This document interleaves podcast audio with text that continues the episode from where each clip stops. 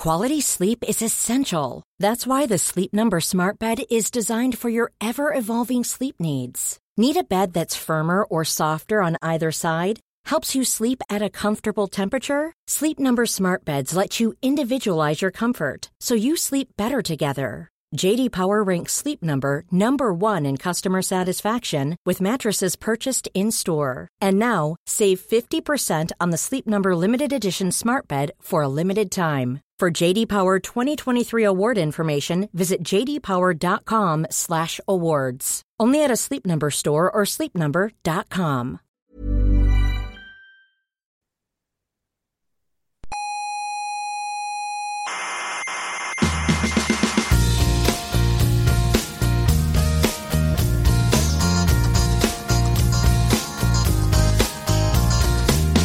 Aquí comienza Coffee Break, la tertulia semanal de la actualidad científica. ¿Cuántas estrellas tiene la Vía Láctea? Entre 200.000 y 300.000 millones. ¿Cómo lo saben? ¿Las han contado? ¿Acaso las han contado? No, hombre, no, lo que se ha hecho es un estudio... Soberbios, científicos soberbios.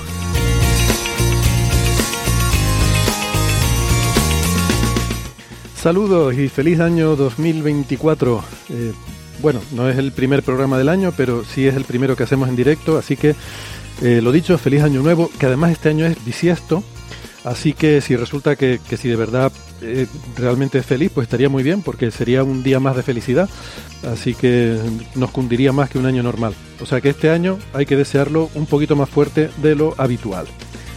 Y nada, ya pasó todo lo de la lotería, la de la Navidad, la del niño y nada, no nos ha tocado nada de nada, seguimos siendo igual de pobres y todo el mundo dice aquello de que lo importante es la salud, que como consuelo puede estar bien, pero claro, a mí eso siempre me ha parecido poco sensible porque hay mucha gente que está enferma y además tampoco le ha tocado la lotería.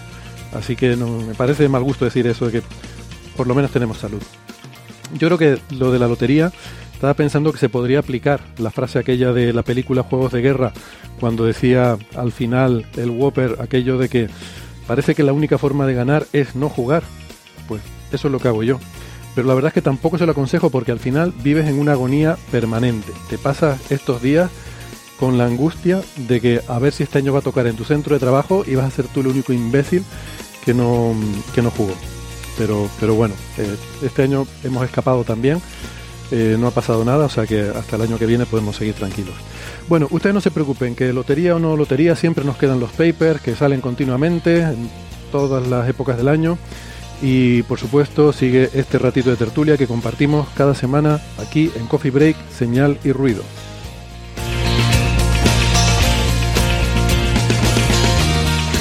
Hoy tenemos un programa muy variadito porque vamos a hablar de, de cosas eh, de, cosas del espacio y de astrofísica, pero también de, de biomedicina, de biología, de animalitos, eh, vamos, eh, menú variado. Así que vamos a ir ya con, eh, con esto porque son muchas cosas, pero antes solamente recordarles que tenemos una página web no nos privamos de nada, visítenla que está muy solita la pobre, se llama señalirruido.com, todo junto con ñ, señalirruido.com y ahí están todos los audios, todas las referencias, eh, todos los temas que tratamos, ahí están los papers por si ustedes los quieren consultar. Eh, si hay algún enlace que no han entendido, cómo era el enlace para ver no sé qué vídeo, no sé qué simulación, ahí los ponemos. Así que eh, tienen ahí toda la información también para encontrarnos en redes sociales y todo lo demás. Eh, tenemos también Patreon, se pueden suscribir si les gusta este programa y pueden, eh, eh, si quieren hacer aportaciones o contribuciones, las pueden dejar en Patreon o también en PayPal. Y ahora ya vamos a presentar a los contertulios de hoy, que eh, estoy muy contento de tener a Alberto Aparici, que está ahí en el IFIC, el Instituto de Física Corpuscular. ¿Qué tal Alberto? ¿Cómo estás?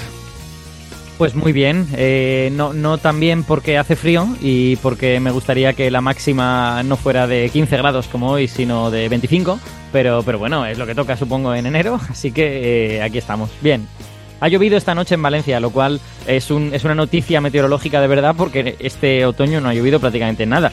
Entonces, bueno, que llueva una noche no está mal. Bien, bien, nos alegramos cuando llueve. Alberto es doctor en ciencias físicas, es eh, comunicador científico en el Instituto de Física Corpuscular, el IFIC, y lo veo que va ataviado con su bufanda característica, eh, o sea que, bueno, se nota que, son tiempos... Eh, son tiempos invernales. Alberto es arroba ciencia brújula en Twitter. Y en Málaga tenemos a Francis Villatoro. ¿Qué tal, Francis? ¿Cómo estás? Pues muy bien, aquí estamos en Málaga. Hoy tenemos algo más de temperatura que Valencia, unos 18 grados, o sea, hace fresquito, pero no mucho. Y tenemos eso sí, cielo despejado. Aquí llovió hace un par de días, cayeron cuatro gotas del orden de un milímetro. Es una cosa absolutamente ridícula. Pero bueno, esperamos que llueva, porque como no llueva, vamos a tener sequía este año. Que llueva, que llueva.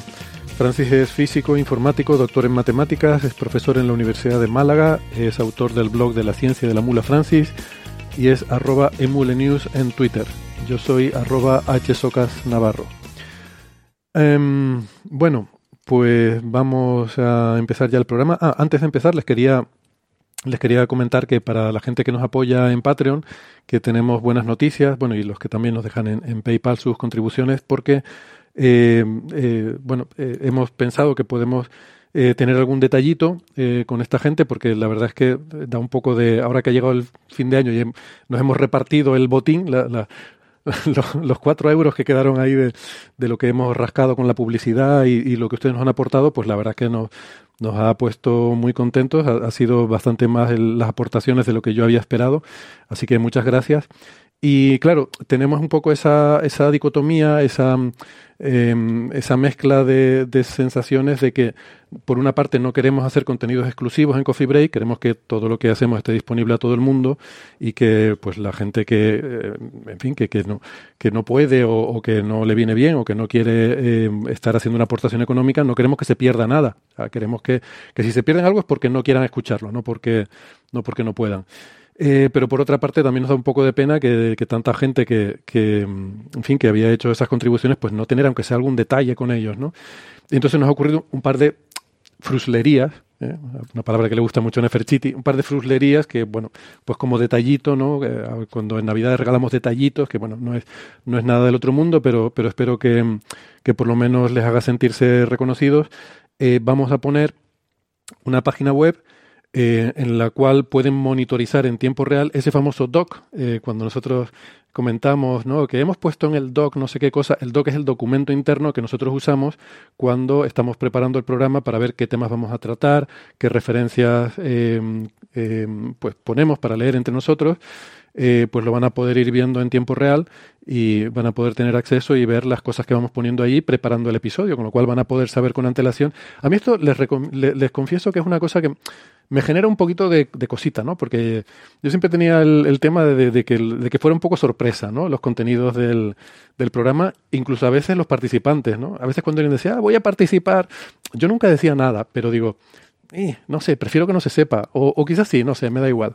No sé si ustedes tienen opinión al respecto, Alberto, Francis, pero bueno. A mí me da lo mismo que se sepan o no. En principio, en general, muchas veces cuando los ponemos ya hemos debatido incluso por correo nosotros el ponerlo o no. O sea que a veces no hay mucha discusión cuando lo ponemos en el doc. Otras veces sí, ¿eh? Pero. Sí, la verdad es que si a mí me parece que. Eh, como mucho, como mucho lo que puede ocurrir es que se den cuenta de que un día habíamos sido, y con un día quiero decir casi todos los días, habíamos sido muy optimistas y que íbamos a contar seis temas y que al final nos enrollamos y solo contamos cuatro. Eso puede que salga a la luz y, en fin, bueno, pues es, es, un hecho de Coffee Break. Bueno, pero muchas veces Héctor los anunciaba en el programa al principio y Exacto. mismo, o sea que... Exacto, o sea que ya era público. Y era peor cuando se anuncian en el podcast que cuando se ven en el, en el doc y después no se cumplen. Exactamente. Y, y sí, no, ya les aviso que normalmente no suele haber mucho debate, sino que alguien dice me gustaría hablar de esto y se pone y ya está. Pues siempre aquí cada uno, como decimos, siempre habla de lo que le da la gana, ¿no? Y mm, ¿por qué decía esto? Quería comentar algo. Ah, sí, no, a mí lo que me aterra es que ahora la gente eh, se lea los papers eh, antes y se los sepa mejor que nosotros. Con lo cual, pues ¿qué vamos a hacer nosotros contándole papers a la gente que ya se han leído, que los conocen mejor y, y a lo mejor queda uno hasta mal porque, porque eh, habrá oyentes que los hayan mirado en más profundidad que nosotros, ¿no? Pero bueno, eso es Pero, pero ¿no te parece que eso ya está sucediendo? O sea, quiero decir, hay muchos oyentes de Coffee Break que son científicos. Es bastante probable que eso haya ocurrido bastantes veces y no nos hayamos enterado. Y es incluso peor cuando a veces comentas papers que han escrito colegas que luego te escuchan y sí, eh, es, incluso peor. Eh, yo os puedo, os puedo contar una anécdota, es, es un minutín, es muy rápida. Eh, en el IFIC, aquí donde estoy ahora mismo, no sé cuándo fue, yo creo que fue en 2019 o algo así, me pidieron, hay una reunión anual en la que se habla pues de las cosas que han ocurrido en el año en el instituto y tal. Y eh, a menudo la parte científica, como es mucha, hay que resumirla muchísimo y queda como una especie de eh, metralleta de exponer dato, dato, dato, dato, dato, y, y, es muy pesado. Y entonces me dijeron, oye Alberto, ¿por qué no haces tú una cosa divulgativa como explicando las, las líneas de investigación del instituto? Y yo lo hice, pero tengo que reconocer que en cuanto me subí al escenario me di cuenta de que aquello había sido un error. Porque estaba yo contando a expertos en una cosa lo que esa gente hace. Eh, entonces, eh, me, eh, fue surrealista, fue una experiencia surrealista y yo les dije, yo creo que esto no deberíamos repetirlo. Bueno, pero mucha gente se siente adulada, ¿no? Cuando hablan de su trabajo, ¿no? Claro. Ya, y es verdad que, pues, había expertos en ese campo y había gente, pues, que a lo mejor no sabía nada de cada una de las cosas que, contaba y solo sabía de la suya. Pero aún así, era muy raro. Hacer divulgación para gente que son expertos no sé, me, me produce un cortocircuito. Yo, tengo una experiencia similar, porque hubo en el IAC una actividad que se hizo internamente em, de mm, una especie de, curso de comunicación científica, ¿no? Y me pidió, pero era como un taller, o sea, no era ir y hablar, sino había que preparar alguna actividad. Y me pidieron participar en, eso. Y a mí lo que se me ocurrió, em, en aquel momento me pareció buena idea, y de hecho me lo sigue pareciendo, pero como que no acabó de funcionar muy bien, fue coger a la gente que participaba en el curso, que eran compañeros, y eh, repartir aleatoriamente papers de, de, de, los demás. Y que a alguno, pues el, paper que le tocaba de otro compañero tenía que leérselo y hacer una exposición eh, para todos de aquel paper, ¿no? Y mm. a mí me parecía que la idea era buena, pero no sé, creo que no gustó mucho por los comentarios que luego recibí. Entre a la gente que le daba vergüenza por eso mismo que tú decías, de estar hablando de un trabajo de otro compañero y a lo mejor no se sentían que, que tenían el nivel para para manejar todos los detalles y, otra gente que, que, no estaba de acuerdo con cómo habían eh, comunicado su trabajo los demás, pero por lo menos lo que sí conseguí es eh, que, que, llegaran a apreciar mejor el trabajo de la unidad de comunicación que tenía que hacer las notas de prensa de sus artículos, ¿no? Yo creo, yo creo que esa idea, para que funcione, tiene que haber como muy buen ambiente personal entre la gente que hay ahí. De forma, pues eso, que nadie se queje de lo has dicho mal y que nadie sienta que está como eh, disminuyendo la importancia del trabajo de otro. Mm. Yo algo similar a eso lo he hecho con la gente de Escenio, que es una asociación de divulgadores en la que estoy metido, eh, y cuando nos reunimos, que hacemos reuniones de vez en cuando, em, nos piden que cada uno llevemos una presentación muy cortita de seis transparencias y eh, hay un acto en el que aleatoriamente se le da la presentación de alguien a otra persona y esa persona tiene un minuto para mirarla y tiene que dar la presentación, sea de lo que sea. Y eso es muy divertido porque, claro, no se espera que la persona lo entienda y lo explique bien, se espera ponerle en un aprieto porque la presentación es incomprensible. Claro, claro. Pues mira, eh, eso, lo creó Javi Santaolalla, ¿no? Sí, efectivamente, él fue, él fue la cabeza creadora, efectivamente. Ahora, el, bueno, Javi sigue dentro de Descenio, pero ya hay mucha gente y hay masa crítica como para que otras personas hayan tomado el relevo y Javi ya no está como al tanto de todas las cosas. Lo estuvo durante varios años y ahora pues está en otra etapa, ya sabéis que está en México y todo eso. Mm. Bien, y, el, y otro detallito que teníamos para, para los mecenas es que, bueno, lo hemos hablado internamente dentro del equipo y hemos acordado que, pues cuando podamos, de vez en cuando, alguno de nosotros, eh, eh, esto claro, sin compromisos firmes, ¿no? Sino echándole buena voluntad, pues que programaremos, según se pueda y vaya surgiendo, alguna eh, posibilidad de reunión, de hacer una reunión por Zoom, por videoconferencia o por como sea, y, pero así de forma un poco improvisada, ¿no? Pues como decir, oye, pues mañana tengo un rato, tengo media horita a las 5 y pues el que quiera nos podemos ver en este enlace. Y pues en principio ha, sido acogida la idea con, con buena predisposición. Eh, bueno, ya veremos con cuánta regularidad eh, se, se, sostiene esto, pero, pero en principio creo que puede ser también una buena, mm. em, una buena iniciativa. Y, y, nada, y eso creo que la gente está animada y, con ganas de, de hacer cositas que, que estamos, eh, ya saben, ¿no? Que lo comentamos eh, a principios del año pasado, que estamos monetizando el podcast y por eso habrán visto, eh, les habrá parecido algo de publicidad, muy poquita, porque o, no tanta como nos gustaría, pero me parece sobre todo que fuera de España es donde parece que en España no ha tenido mucho éxito las campañas publicitarias, pero, pero bueno, que estamos ahí en esa vía, así que es posible que en este año es esperable que en este año eh, pues, pues tengan más, ¿no? Así que mm, espero que no se, que no les moleste mucho, pero bueno, hoy en día eh, es como eh, ley de vida. Si quieres seguir haciendo en realidad, en realidad te, hago una enmienda a lo que has dicho. En realidad lo que nos gustaría es que hubiera una publicidad muy breve, pero que pagara millones de euros solo por esos tres segundos. Eso sería lo ideal. Pero lo que pasa es que eso parece que no es muy común. Sí, sí, o que fuera, que fuera, como te digo, em, eh, integrada, ¿no? Quiero decir que Claro, pasa que eso es peligroso también. Que, por ejemplo, estos trabajos de los que vamos a hablar hoy, diga, oh, pues mira, le vas a dedicar 20 minutos a hablar de mi trabajo. Pero claro, eso, eso es peligroso porque ya mezclas intereses. Conflicto de intereses. Sí, sí, No, no, no. No es, no es profesional. No es buena idea. Sí, pierdes parte de la libertad porque estás hablando de algo condicionado a que en principio debería ser más o menos positivo lo que cuentes, ¿no? Exacto. O no, porque hablamos de señal y de ruido también. También. que a veces el ruido es más divertido también, pero bueno. Pues nada, venga, vamos con cositas. Em, eh, estos días, eh, esto fue una cosa de, de Si hubieran estado siguiendo el doc, eh, habrían visto que esto, esto apareció ayer, porque son noticias muy recientes, pero por lo menos a nivel de mencionarlo, ¿no? Hubo una rueda de prensa ayer de, de la NASA, pues sobre el programa Artemisa, Artemis, como prefieran, y con malas noticias, ¿no? Porque, bueno, ya se esperaba esto un poco, pero eh, básicamente para anunciar retrasos de un año en eh, las misiones Artemisa 2 y Artemisa 3. Eh, Artemisa 2 estaba prevista para este año 2024 y se ha pospuesto a septiembre de 2025, que era, en principio, iba a ser la primera misión tripulada.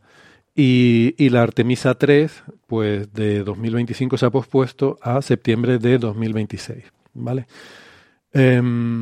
Em, no es sorpresa. No, yo, yo, casi lo daba por descontado. A mí casi ni me parece noticia. Es asumir lo que era inevitable, en cierta manera. Sí, bueno, pero también están los detalles de por qué, ¿no? Quiero decir que esto, esto sí que es nuevo, entiendo yo. Eh, por lo menos la, eh, eh, la, información en detalle de los motivos de este aplazamiento tiene que ver con problemas técnicos que, que se detectaron con el, el, tema de en Artemisa 1, pues en la reentrada se, se, vieron problemas con el escudo térmico, que se desprendieron piezas más grandes y más numerosas de lo esperado. Eh, y entonces esto en principio no es que sea una cosa que, que puede... No, no, sabemos si es un problema o no, pero hay que, hay que estudiarlo. Y, y para eso, pues por lo que han considerado prudente eh, tomar más tiempo, ¿no? Mm, y, si me dejas que añada una cosa, sí.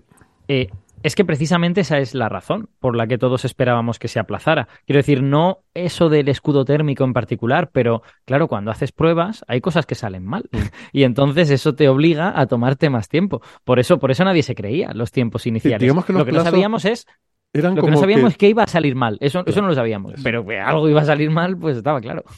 Claro, es como que los plazos eran optimistas en el sentido de pensar si todo sale bien, pues hacemos esto, esto, esto y esto, ¿no? Pero claro, tú haces pruebas para buscar cosas que salgan mal, precisamente. Exacto. Yo sigo, sigo todavía con este catarro que no cesa, ¿no? Como era Miguel Hernández, ¿no? El, el catarro no, el rayo que no cesa, o bueno, no me acuerdo.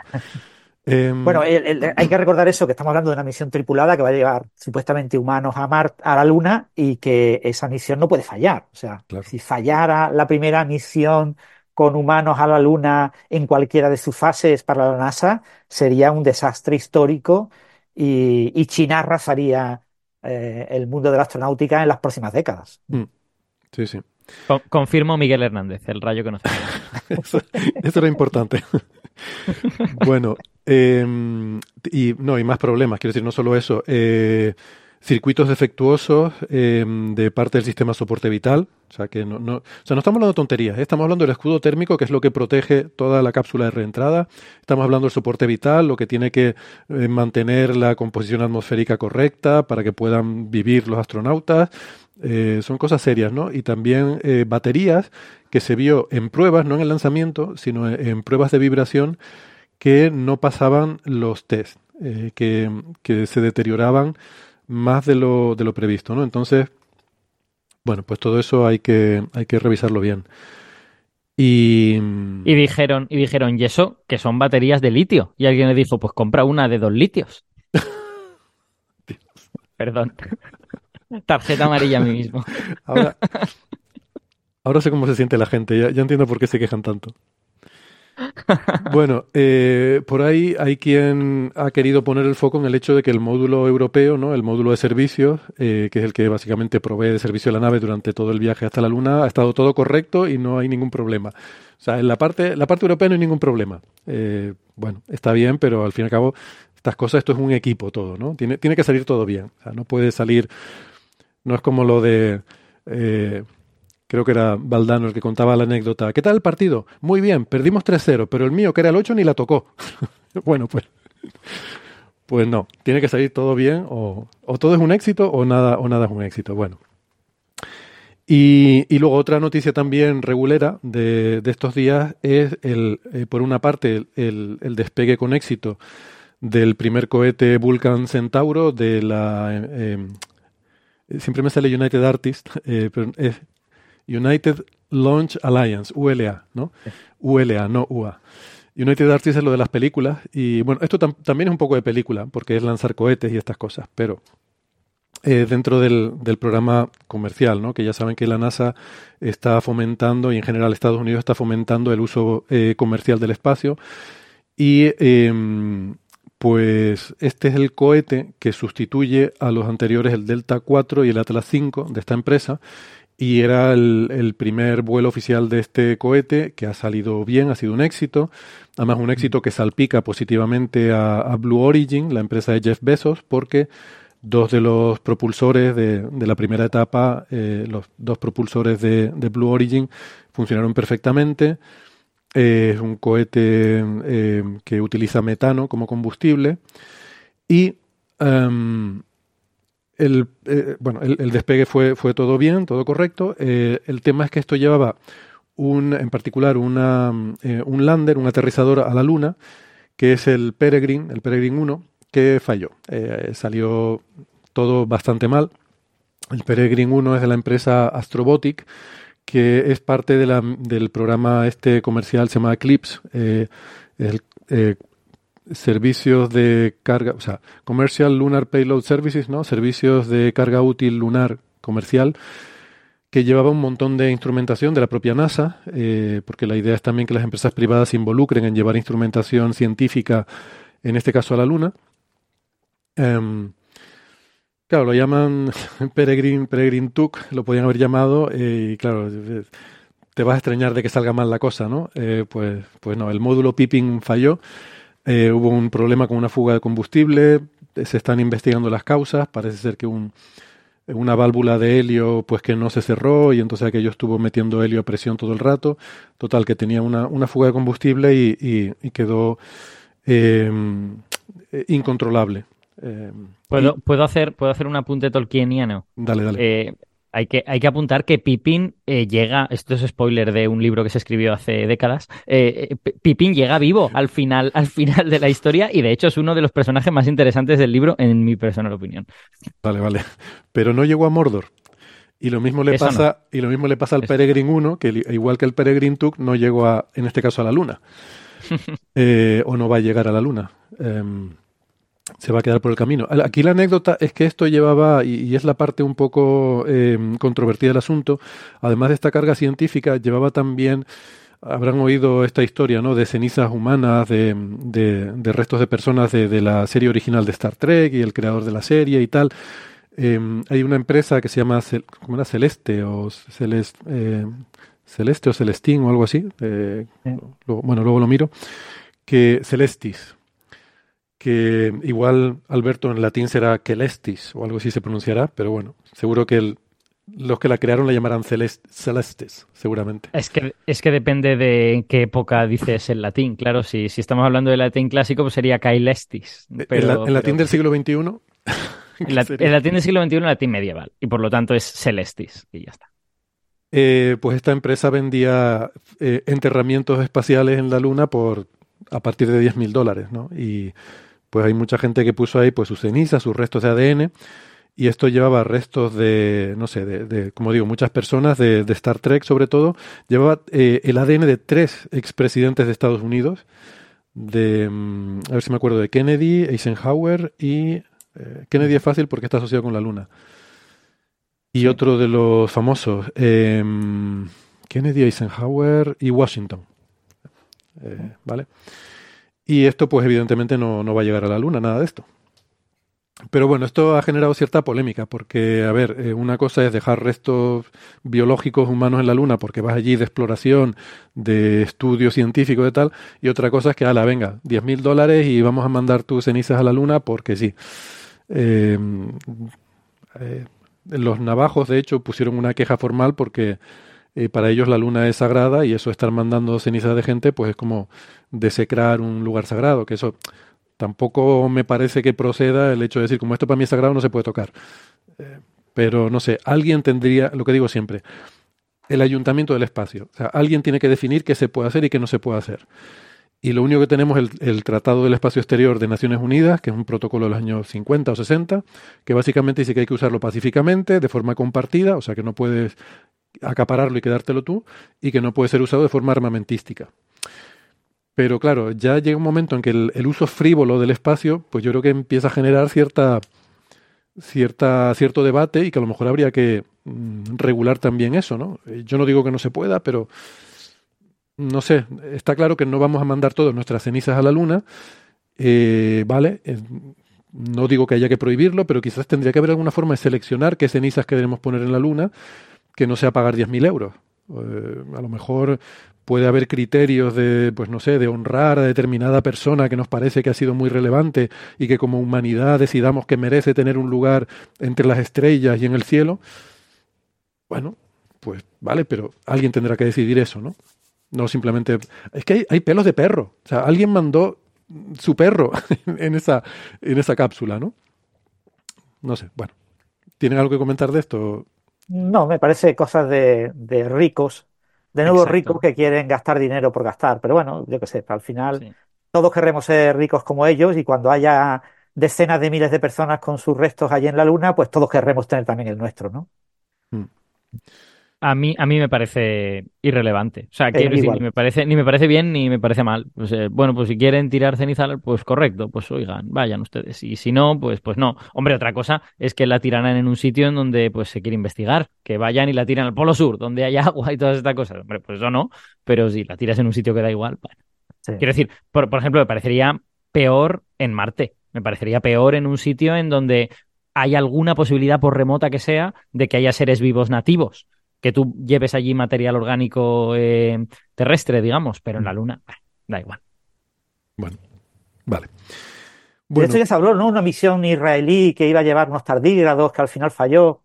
Sí, sí, bueno, la, la misión estalló y los tardígrados en muchos trocitos eh, terminaron en la superficie de la Luna. Sí. Que, que, a lo mejor o, están por ahí. O, no en tantos trocitos. Lo mismo están claro, claro. O sea, como están, como en eh, cuando se deshidratan, están en forma casi de una espora. A lo mejor sí. algunos siguen en forma de espora por ahí, esperando que le llegue una gotita de agua. Luego espero que hablemos de cosas de esas, de tardígrados yendo de unos sitios a otros. Eh, pero claro, les quería decir que para mí la diferencia es que en aquel caso eso se hacía no como una frivolidad, sino con una intención de, de, aprender, de estudiar, de investigar, ¿no? que yo pienso que es un interés legítimo y que está, de hecho, recogido en este tratado del espacio exterior. Luego te podrá salir mal y acabas esparciendo los tardígrados por toda la Luna. Bueno, oye, mala suerte. Pero el, interés, digamos que era... El, lo veo que está recogido dentro de lo que todos podemos estar de acuerdo, que es razonable. Pero quiero decir que el, el, uso frívolo del espacio es algo que no se había contemplado y que ahora estamos empezando a encontrarnos con eso. Es como aquella empresa que mandó la, la bola de, de discoteca eh, que la puso en órbita, porque sí, eh, que al final resultó que no era tan visible como no, era visible prácticamente, pero podía haberlo sido. Entonces, quiero decir, hasta, qué punto mmm, no, no, queremos hacer nada respecto a eso, no queremos regular de alguna forma. Eh, bueno, eso es un, Héctor, clamas en el desierto. Quiero decir, eh, este, este podcast y tres reductos más de, de, gente espacio trastornada son los únicos sitios donde este debate tiene lugar en, en la sociedad pública. Los políticos están a años luz de, de, pensar estas cosas. Por lo menos en España. En Estados Unidos seguramente estarán a medio año luz menos. Estarán un poco más cerca, pero yo creo que están lejos también. Bueno, por lo pronto ya están pues los navajos yendo al Congreso de Estados Unidos a protestar y estas cosas. O sea que bueno, de esto se ha hablado en el Congreso, por lo menos. Pero... Ya, pero por sus labores. O sea, no, no, por, no por esto que tú propones, sí, sí, sí, que son cosas racionalmente fundamentadas, sino por sus manías de no, la luna, no sé cuántos. Bueno, pues en otro día pues será otro y ya está. Bueno, venga, pues vamos entonces con eh, otros de los temas que tenemos para hoy. Si les parece, podríamos empezar. Eh, Francis, em, eh, tú habías propuesto sacar el tema de estos fármacos que Science ha considerado como uno de los breakthroughs del año, ¿no? Esto, este GLP, em, que, que, bueno, que se ha descubierto que tenían usos para evitar la obesidad o el sobrepeso y, que se les ha encontrado muchos beneficios, ¿no? Exactamente. Eh, hay que recordar que la revista, la, las grandes revistas Science y Nature todos los años publicaban un listado de las grandes 10 noticias ¿no? del año. ¿no? Eh, lo que pasa es que este año Nature no lo ha publicado, ha pasado completamente de, las noticias, las considero irrelevantes, solo ha publicado las 10 personas del año y las imágenes, las 10 imágenes más atractivas del año. Pero Science sí mantiene su, su línea de plantear esas 10 eh, noticias y destacar una como la gran noticia, el gran hito del año. Eh, en este caso, este año, yo no me he enterado al menos, eh, otros años a los suscriptores de la revista se les permitía votar. Y entonces eh, los periodistas de la revista seleccionaban las noticias y eh, popularmente se votaba. Entonces se tenía en cuenta la opinión de los periodistas y la opinión del público. Pero este año no, este año la opinión es solamente de los periodistas. Entonces los periodistas han hablado solo de las noticias publicadas como noticias en Science, no como artículo. Y bueno, la noticia del año ha sido la, los avances en el año 2023 en el estudio de los efectos secundarios y de los beneficios de las terapias eh, GLP-1, de las terapias eh, agonistas de una hormona eh, que es un péptido similar al glucagón, glucagón tipo 1, el GLP-1. Eh, bueno, esto es una cosa que brevemente, intentando no, no alargarnos mucho, en la década de los 80 se descubrió esta, esta hormona, GLP-1, y, y, se descubrió que estaba implicada eh, en eh, el control de eh, la glucosa, de la, de la glucosa en sangre, ¿no? del azúcar en sangre, ¿no? Igual que estaba, estaba relacionada con los niveles de insulina y con los niveles de glu glucagón. Y entonces eso llevó a proponer que esta... Creo, esta creo que la palabra que quieres decir es glucógeno, ¿puede ser? No, glucagón, glucagón. Glucagón, una, ah, vale, ok. Glucógeno es una sustancia. Glucagón es una pequeña, una pequeña eh, proteína con relativamente pocos aminoácidos. Vale, vale, vale. El glucagón, dicho... glucagón es como se escribe. Se nota, dicho... se nota, que no me he leído los artículos. Okay. Has dicho agon agonista. ¿Qué? Agonista. Están, eh, la, las sustancias son antagonistas cuando, cuando, tú inyectas una sustancia que hace que otra sustancia mm. reduzca sus niveles. Antagonista. Y agonista, lo contrario, que el nivel de la sustancia eh, suba. Ah, vale. Entonces, es que yo, eh, claro, conocía antagonista y cuando vi esta palabra me dejó un poco descolocado. Me, mm. me quedé, eh, sí, me quedé agonizando. En general, muchas terapias lo que pretenden es eh, que una sustancia maligna sea eliminada. Entonces, las terapias son fármacos antagonistas de dicha sustancia. Pero en este caso queremos lo contrario. Queremos que la sustancia crezca, ¿no? Eh, una cosa que se descubrió, bueno, el, el, esto es un fármaco que se propuso para la diabetes en la década de los 80 y que empezó a, a probarse ya eh, en el año 2009 fue el primer eh, fármaco eh, que se aprobó, ¿no? Se llamaba la liraglutida, ¿no? Una un agonista de GLP-1. Se aprobó en el 2009 para la diabetes.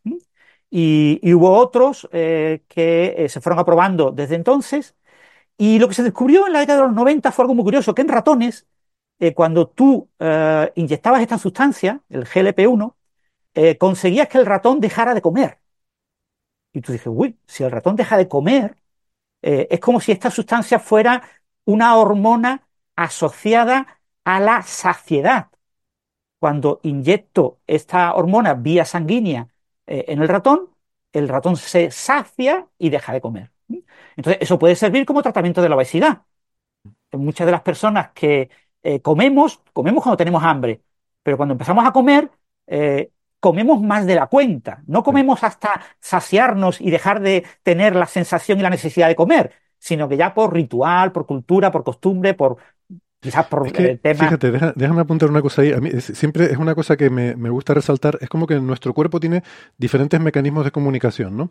Y lo, hay algunos que son muy rápidos, como típicamente las señales nerviosas, cuando tú quieres transmitir información rápidamente, ¿no? Y, uy, me he quemado la mano, eso me llega inmediatamente al cerebro porque se transmite por vía nerviosa. Pero hay otra forma de comunicación que es las hormonas en la sangre, que también es otra forma de comunicar, pues, eh, por ejemplo, el estómago, uy, estoy lleno, entonces empiezo a meter hormonas en la sangre para comunicar que estoy lleno, y el cerebro recibe eso, ve en la sangre que le llega y dice, uy, estoy, estoy viendo estas hormonas, debe ser que el estómago ya está lleno. Pero claro, esa vía de comunicación es mucho más lenta. Entonces, claro, el hecho de que la saciedad se transmita por vía hormonal es una cosa que nos viene muy mal para estas cosas de, de- del sobrepeso, porque tú empiezas a comer, como estaba diciendo Francis, pero desde que el estómago percibe que está lleno, empieza a generar esas hormonas para decir estoy lleno, hasta que el cerebro recibe esas señales, se da cuenta, y luego que uno conscientemente diga, bueno, sí, estoy lleno, pero voy a seguir un poquito más, que creo que son fechas en las que podemos ponernos muy fácilmente en situación, al final hay un overshoot, hay un efecto de que te has pasado tres pueblos desde que el estómago se llenó y tú has seguido ahí ingiriendo, ingiriendo, ingiriendo. Que esto, claro, evolutivamente no era un problema porque vivíamos en un régimen de escasez de alimentos. Entonces, bueno, tú comes lo que puedas y ya está. Pero hoy en día no vivimos en ese régimen, vivimos en el régimen de la abundancia de alimentos. Entonces, sobrecomemos, ¿no? Exactamente. Y eso provoca problemas de, de obesidad. La obesidad como tal puede ser un problema estético para algunas personas, pero en general puede ser un problema también motor, pero en general la, gran eh, problema a nivel de salud de la obesidad son los efectos colaterales, problemas de enfermedades cardiovasculares, problemas relacionados incluso con cánceres. O sea, la obesidad conlleva mucho incremento de muchas patologías eh, con la, sobre todo conforme vamos avanzando en la edad, ¿no? No, no Entonces, es la, no es eso- la peor epidemia en el mundo. Se considera que es la peor epidemia, sí. De hecho, en Estados Unidos, como el 70% de la población se considera obesa, en Europa estamos del orden del 50%. Pero es en cuanto, decir, en cuanto a las muertes que provoca, los problemas de salud y tal, Claro, creo que el- es la... la, obesidad provoca mm, problemas, eh, fallecimientos en general eh, de manera indirecta, ¿no? O sea, provoca la aparición de una enfermedad que te acaba eh, provocando el fallecimiento. ¿M? No son fallecimientos directos, pero sí, Sí, es una causa que está detrás de muchísimos, de, de una, debe ser probablemente la causa más importante de mortalidad en el mundo ahora mismo. Sí, me suena haber visto Los eso, que por lo menos en el mundo desarrollado, ¿no? Eh, dejando Sí, de lado los países, desarrollados. subdesarrollados, pero que si consideras, eh, o sea, toda- todas la- las muertes y los problemas de salud que indirectamente se derivan de ese, de esa situación, pues al final es la mayor eh, o una de las mayores causas de mortalidad y de y de todo tipo de problemas de salud. O sea, que es una epidemia, mm, eh, quizás es la epidemia de nuestro tiempo. Sí. Bueno, también, también habría que, también habría que entender cómo se ha hecho esa inferencia, ¿no? Porque al ser de, de forma indirecta, pues a lo mejor también podrías, no sé, quiero decir, igual otras cosas, si contamos todo lo que producen indirectamente, podrían estar compitiendo, ¿no? Es cierto. Sí, pero esto está muy estudiado. Quiero decir, es como el tabaco, el tabaco, la obesidad. la- los grandes problemas de salud están estudiados pues, desde principios del siglo XX y, y las correlaciones que hay eh, a nivel epidemiológico entre eh, la mortalidad asociada a, a esta, a estos factores eh, están fuera de toda duda, prácticamente no se puede discutir. O sea, no se puede discutir que fumar mata, eh, que ser obeso mata. eh, son cosas absolutamente no discutibles, nos guste o no nos guste. Yo entiendo que, que mucha gente, mm, el, el problema estético es, es menor en temas como la obesidad. ¿no? Mm. Y, bueno, esto llevó a que si en ratones conseguíamos controlar la saciedad con GLP-1, podemos a un humano eh, inyectarle un agonista de GLP-1 y conseguir que se sacie como tratamiento de la obesidad. Y eso es lo que se consiguió y se aprobó. eh, a principios de los años 2000 se, se logró encontrar agonistas eh, útiles en humanos y, se convirtieron en fármacos y se aprobaron por primera vez en 2014. Es decir, en 2014 se aprobó en Estados Unidos que fármacos que ya eran seguros y que ya estaban aprobados para la diabetes también se podían eh, prescribir contra la obesidad. Y eso fue un hito importante eh, porque eh, la obesidad, como puede ser la calvicie, son problemas que sabemos que para las farmacéuticas son santos griales porque generan una inversión tremenda. ¿no? Si el 70% de los estadounidenses necesita tratar su obesidad, pues eso es una cantidad de dinero absolutamente increíble. Problemas del primer mundo, ¿no? Lo, lo que Claro. se dice, y, y por lo tanto es donde está el dinero. Y negocios del primer mundo, claro. Sí. Eso es, eso es. Fijaros que los primeros fármacos que se eh, aprobaron son fármacos que requerían una inyección diaria. Eso, por fortuna, eh, ha mejorado con los últimos años y ya hay fármacos, los fármacos actuales, eh, son fármacos que requieren una inyección semanal. Y lo que han demostrado los diferentes estudios es que mientras te vas poniendo la inyección semanal, tú reduces el peso hasta adquirir un peso más o menos constante. Pero en el momento en el que tú dejas de ponerte la inyección semanal, empiezas a crecer poco a poco tu peso y adquieres, según eh, los estudios, un peso inferior al que tenías originalmente, pero superior al que lograste con el tratamiento. Con lo que este tipo de tratamientos son tratamientos concebidos para ser tratamientos de por vida. Fijaros económicamente lo que estamos hablando. Un problema de salud que afecta a más de la mitad de la población y que requiere un tratamiento semanal, pero de por vida. Eso es, para las farmacéuticas, es un chollo. Eh, pero claro, aquí empiezan a surgir problemas. Claro, no queremos curar la obesidad por la obesidad, por la parte estética. Queremos curarla porque queremos reducir eh, los eh, ataques cardíacos, los accidentes cerebrovasculares, los problemas asociados a la obesidad. ¿Este tratamiento también reduce esos problemas? Pues eso es lo que ha sido premiado eh, por la revista Science como el gran hito de este año. Ha habido dos ensayos clínicos en los que se ha probado que este fármaco reduce eh, los eventos, eh, por ejemplo, los ataques cardíacos y los accidentes cerebrovasculares en quien los toma respecto a placebo. tomar placebo o tomar este medicamento reduce eso en la población, independientemente de que la población sea obesa o no. Ah, o sea, una persona sin obesidad también reduce. No es que el, medicamento reduzca la obesidad y como consecuencia de la reducción de obesidad reduce estos efectos secundarios, sino que en población no obesa este tratamiento reduce esos efectos secundarios. Entonces, eso esto es importante, ya os digo, no, para que todos no, porque es muy incómodo. Estos tratamientos tienen además efectos secundarios, no son recomendables para todo el mundo. Eh, es decir, cuidado con este tipo de cosas. Esto tiene que ir siempre con prescripción médica. Hay mucha gente, ha habido varios documentales en televisión hablando de gente que se automedica porque se, se autorreceta esto a través de Internet, ¿no? hay que tener muchísimo cuidado con este tipo de, sustancias, ¿no? Siempre con prescripción médica y siempre que eh, el fármaco sea adecuado eh, para la persona que lo va a recibir, ¿no? Pero bueno, estos dos ensayos, un ensayo con 17.600 personas, es el ensayo SELECT. Todos los ensayos clínicos suelen tener un nombre con siglas, ¿no?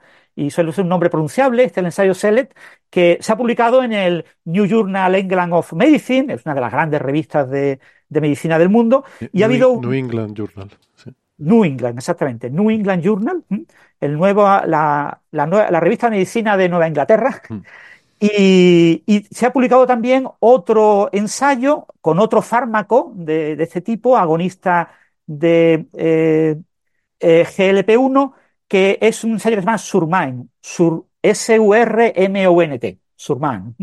Y también este con menos gente, con bastante menos gente, eh, eh, la reducción está entre del orden del 20%, 20%, 21% de reducción de problemas cardiovasculares cuando recibes este tratamiento. Entonces, esto es muy importante porque nos eh, eh, indica que, por un principio, en principio, que este tratamiento se puede aplicar de por vida obteniendo beneficios. Es decir, que, claro, porque cuando la gente pierde peso después de un tratamiento de un año y medio, dice, pues ya no quiero más tratamiento ¿eh? Y además el tratamiento tiene efectos secundarios. Luego, me es incómodo ponerme, seguirme poniendo la inyección. Entonces, lo que estas farmacéuticas han demostrado es que no pasa nada. Eh, el tratamiento es bueno, deberías de seguir poniéndotelo porque te va a reducir, te va a dar beneficios adicionales. ¿eh? Entonces, lo que las farmacéuticas han demostrado este año, en 2023, es que este tipo de tratamientos da beneficios más allá de lo que es la reducción del sobrepeso. Tengo dos preguntas, Francis. Bueno, no sé si Alberto, tú tienes alguna que quieras plantear eh, antes. Yo, sí tengo una pregunta, no estoy seguro de si puede ser la misma que la tuya. El, no sé si el estudio eh, es capaz de discernir, a lo mejor no, si eh, estos beneficios en población no obesa vienen de, el, de comer menos también en esa población. Es decir, que, que estaban comiendo en unas cantidades que estaban produciendo este, este tipo de efectos adversos. Eh, no, en principio el, el, no, no, es, no es posible hacer esa distinción. Vale. O sea, simplemente han, han- Eh, los- fenomenológicamente los dos han observado primeros- eso. ya. Exactamente, son los dos primeros estudios que tienen esa correlación y, y ya os digo, aunque hayan sido premiados por Science con el gran hito del año, eh, habrá que esperar a futuros estudios que aclaren realmente eh, cuáles son los diferentes aspectos que pueden haber influido también en esto, ¿no? Los mecanismos de causa-efecto, sí. Mm. Sí, eh, eh, ahora mismo... mm, eh, Porque para por que, lo- para que los oyentes se hagan una idea, lo que, que- Mm. lo que yo quiero decir es, sí. si- el estudio no puede discernir si es que esta molécula, cuando te la inyectas, te produce una serie de beneficios directamente en el corazón o donde sea, o si esos beneficios vienen de forma indirecta porque te hace comer menos y resulta que estabas comiendo unas cantidades que te producían unos, unos efectos adversos a largo plazo. Es pues eso Claro. lo que no sabemos, ¿no? Exactamente, o sea, tú, tú puedes, que mucha gente, eh, eh, eh, popularmente se habla de metabolismo, ¿no? Eh, Tiene un metabolismo fuerte y hace que, que, eh, coma mucho y, y engorde poco, ¿no? Yo debo, eh, debo de confesar a todos los oyentes que yo como bastante más de lo que la gente aparenta que... O sea, la gente cuando me ve cree que yo voy a comer mucho menos de lo que como. Yo como mucho. Ténganlo en cuenta si van a invitar a almorzar a Francis. Soy de las personas que come incluso con postres si hay. O sea, mi primero, mi segundo, mi postre y, o sea, como bastante cantidad y sin embargo no engordo demasiado. Quiero decir, estoy más o menos bien de peso. La gente no me ve gordo, ¿no? Eh, fluctúa el peso, depende de, obviamente las navidades se notan, pero porque uno abusa de cosas que no debe. Pero eso le pasa también a mucha gente, mucha gente, y quizás sea la causa que está detrás de estos estudios, que el reducir eh, la cantidad de ingesta porque te sacias antes con una menor cantidad, eh, eso sea lo que genere estos beneficios. Pero hasta ahí eh, estos estudios todavía no, no pueden tomar esa conclusión. Sí, o sea, e- esencialmente una prueba trivial que se me ocurre, seguramente se podrán hacer mejores, pues sería eh, hacer una prueba en- con un grupo al que le das este, este fármaco y otro grupo al que simplemente le dices come menos y, y va- y ver si, si los resultados son parecidos. Sí, lo que pasa es que eso seguramente sea difícil de hacer porque la gente te dice que come menos y luego come lo que le da la gana, pero bueno. Sí, lo que, lo que pretendían, el- las, estas, estas son empresas farmacéuticas, grandes empresas farmacéuticas, lo que pretenden es vender su negocio, ¿no? Entonces, eh, estas empresas lo que querían era eh, garantizar que no había efectos perniciosos por el mantenimiento de la terapia una vez que tú alcanzas un, un peso que tú consideras oportuno. ¿eh? Y, eh, y ya os digo, mucha gente pues deja de eh, tomar la terapia cuando alcanza el peso que considera oportuno y el problema es que después recupera el peso, ¿no? Entonces, el- el- lo que querían las farmacéuticas era mantener el tratamiento a lo largo de toda la vida.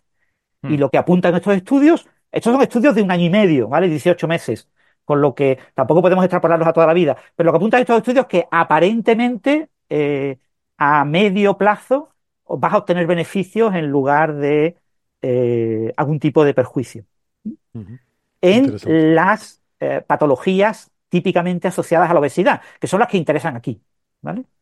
Eh, Hay una, eh, mm, uno- a- hay dos tipos de diabetes, ¿no? Y uno de ellos, creo que es el tipo 2, está asociado a, a la obesidad. Em, me pregunto si también em, se observa algún efecto de este fármaco en cuanto a proteger de riesgo de padecer diabetes, supongo que sí. Y, y si la, ge- la gente que ya la padece... Sí, dime.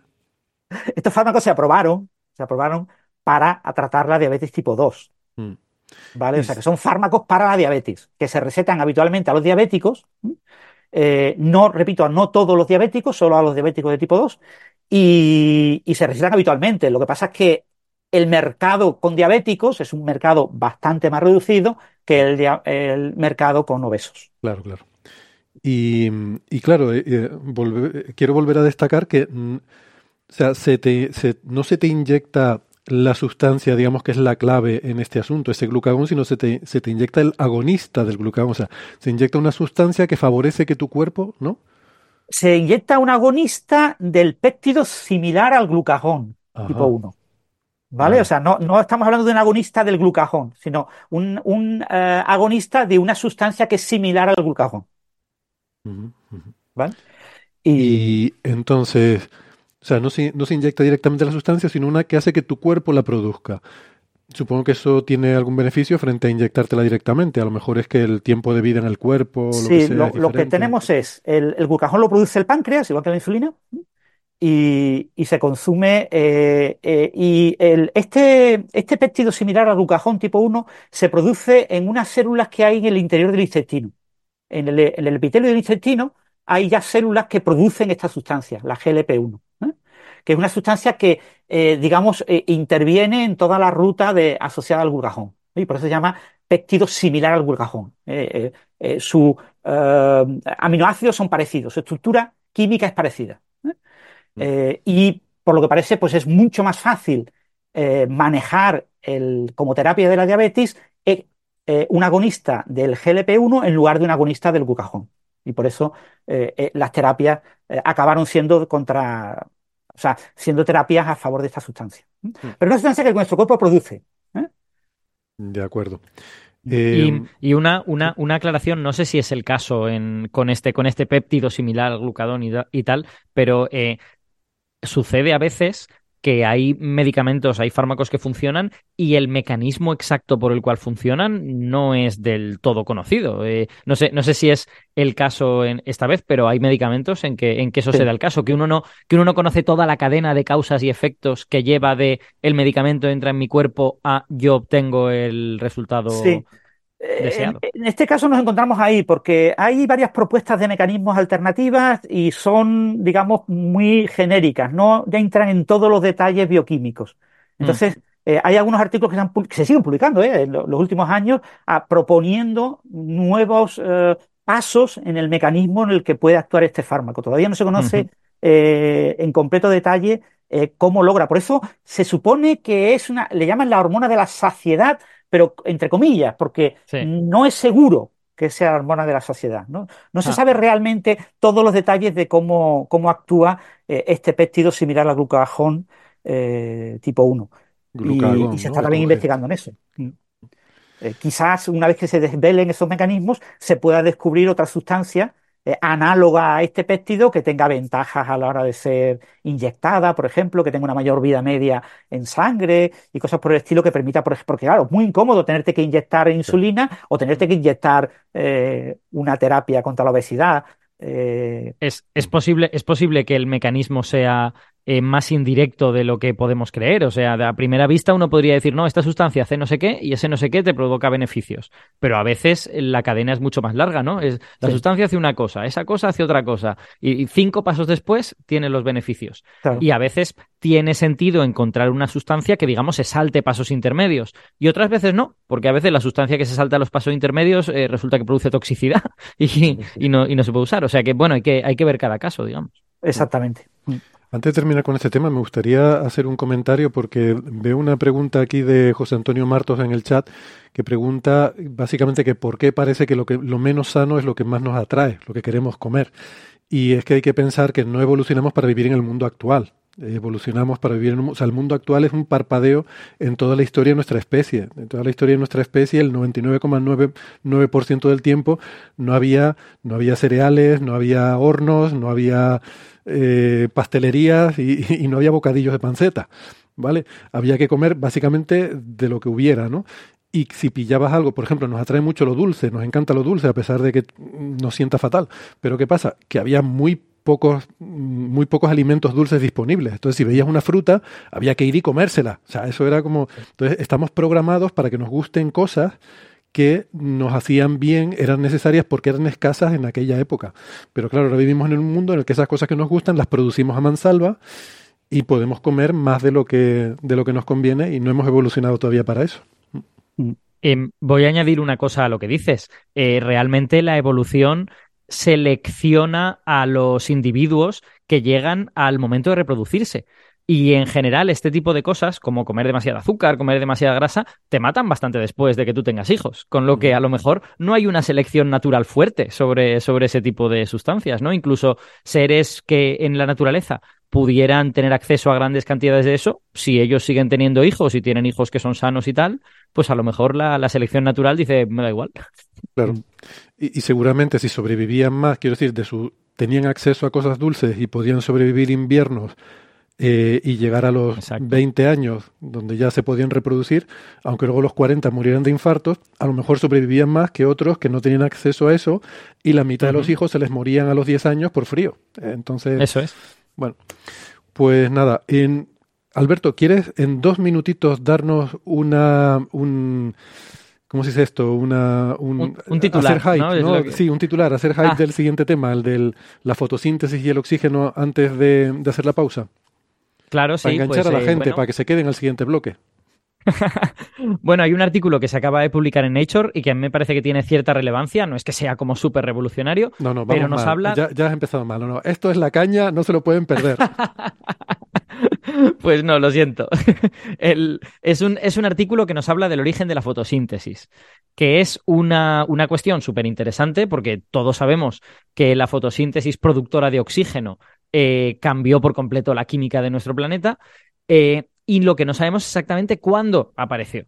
Tenemos toda una serie de indicadores indirectos de cuándo pudo aparecer. Sabemos que eventualmente dio lugar a la actual población de plantas y de algas que producen grandes cantidades de oxígeno, pero en qué momento apareció y cómo eso influyó de verdad en la Tierra, pues son cuestiones que conocemos como a grandes rasgos y sin embargo todos los detalles están abiertos. Y esto pone una pieza más en ese puzzle y en concreto es el descubrimiento de unos fósiles que presentan características visibles, morfológicas claras, de que ya tienen el, el orgánulo que ha llegado hasta la actualidad para realizar la fotosíntesis en, en la gran mayoría de las bacterias y en todas las plantas, eh, que se llaman tilacoides. Y de eso vamos a hablar, de los tilacoides.